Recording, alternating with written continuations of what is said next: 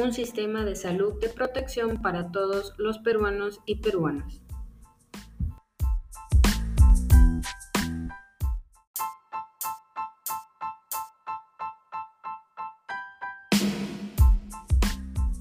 El siguiente reportaje se ha realizado con la intención de presentar propuestas para mejorar el sistema de la salud en nuestro país.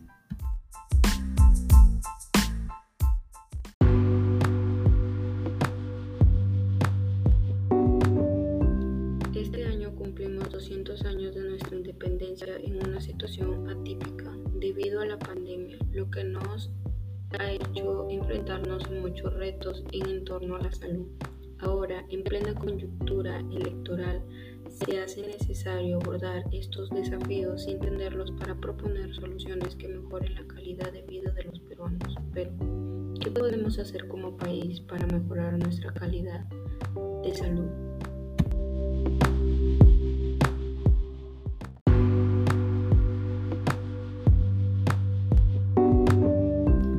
Actualmente los temas que más se han visto afectados a la salud han sido provocados por la pandemia. Esto, al ser algo que crecía exponencialmente, ha creado un colapso en el sistema de salud peruano. Por eso es necesario abordar estos desafíos y entenderlos. A continuación, se brindarán propuestas para que en nuestro bicentenario podamos aspirar a tener un sistema de salud de calidad.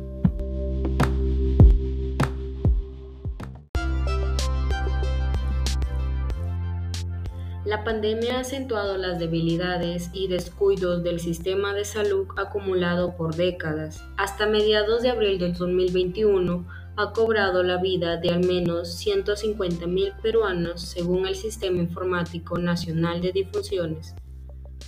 Los ciudadanos enfrentan cada día la tragedia de carecer de un servicio de salud eficiente y oportuno. Hasta esta fecha, Conseguir una unidad de cuidados intensivos es casi imposible, según reportes de salud. Sin embargo, se sabe que durante varios periodos de la pandemia la necesidad ha superado con creces a la capacidad existente de manera indistinta, en la oferta pública o privada.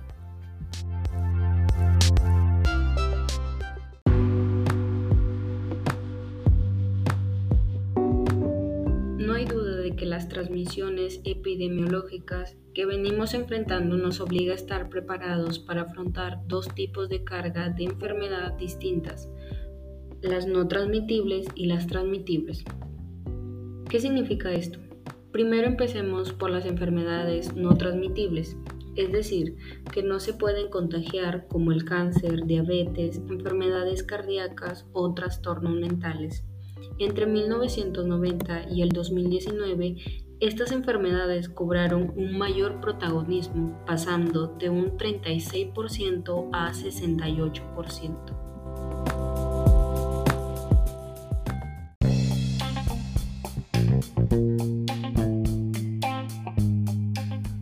Parte, las enfermedades transmitibles que sí se podían contagiar, como las infecciones de transmisión sexual, las infecciones por el VIH, SIDA, hepatitis viral, tuberculosis, enfermedades tropicales o provenibles mediante vacunación, redujeron su porcentaje de 48% a un 21%, manteniéndose aún visibles.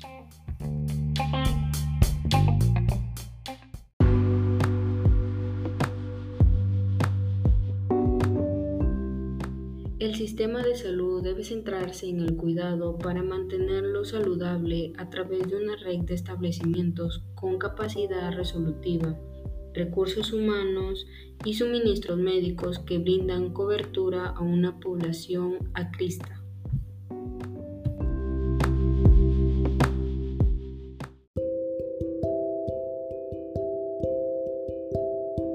Y de ser el caso debe referir con oportunidad a las personas que requieran atención compleja, empleando una lógica de red con historia clínica electrónica y sistemas de información interoperable para expandir la oferta disponible a los ciudadanos.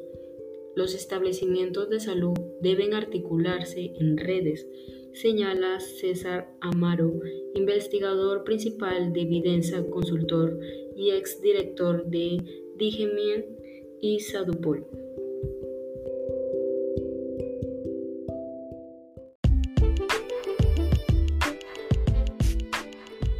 Los establecimientos de salud del primer nivel deben ser las puertas de entrada al sistema y se debe resolver alrededor de 80 y 65% a la necesidad ciudadana.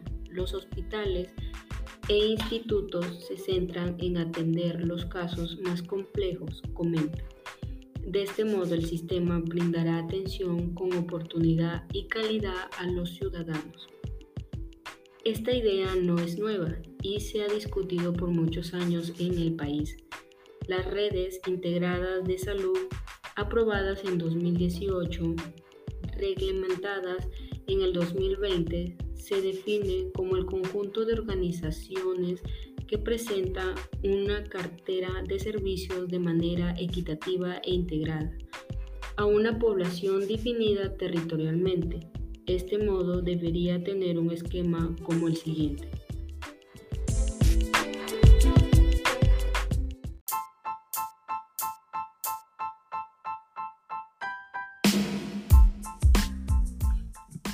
Para que los ciudadanos encuentren el primer nivel de atención, una verdadera puerta de entrada al sistema de salud, los expertos consultores en esta investigación proponen lo siguiente.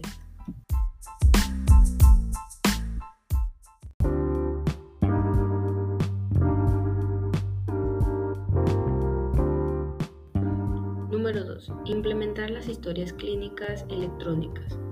Hoy, si alguien es referido o ingresa a un establecimiento de salud diferente al que suele ir, se debe replicar exámenes y pruebas diagnósticas.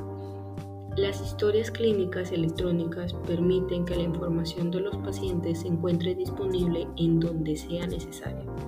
Así se elimina el riesgo de pérdida de los archivos físicos omitiza los gestos de los recursos, logra mayor seguridad para las personas y simplifica la labor de los profesionales de la salud.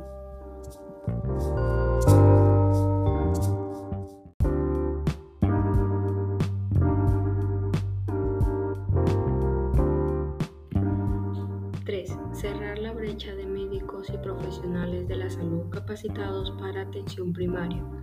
Para brindar atención de calidad a los ciudadanos se debe identificar sus necesidades de salud en el territorio y mejorar la oferta de profesionales de salud en los establecimientos, señala así.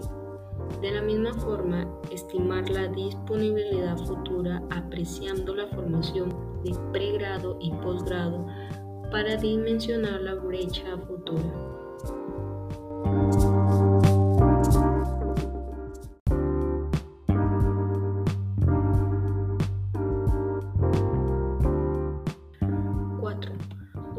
Logístico. Los expertos en salud proponen el empleo de las capacidades de operadores logísticos que realicen la gestión de los inventarios, almacenamiento y distribución y redistribución de los medicamentos hacia los establecimientos y los servicios de salud. Esto permitirá la trazabilidad que evita perder recursos, realiza un monitoreo adecuado y logra que los medicamentos lleguen a sus usuarios finales. Este modelo de salud con farmacias vecinas emplea este esquema y obtienen resultados superiores a los del Minsagore, afirma Videnza.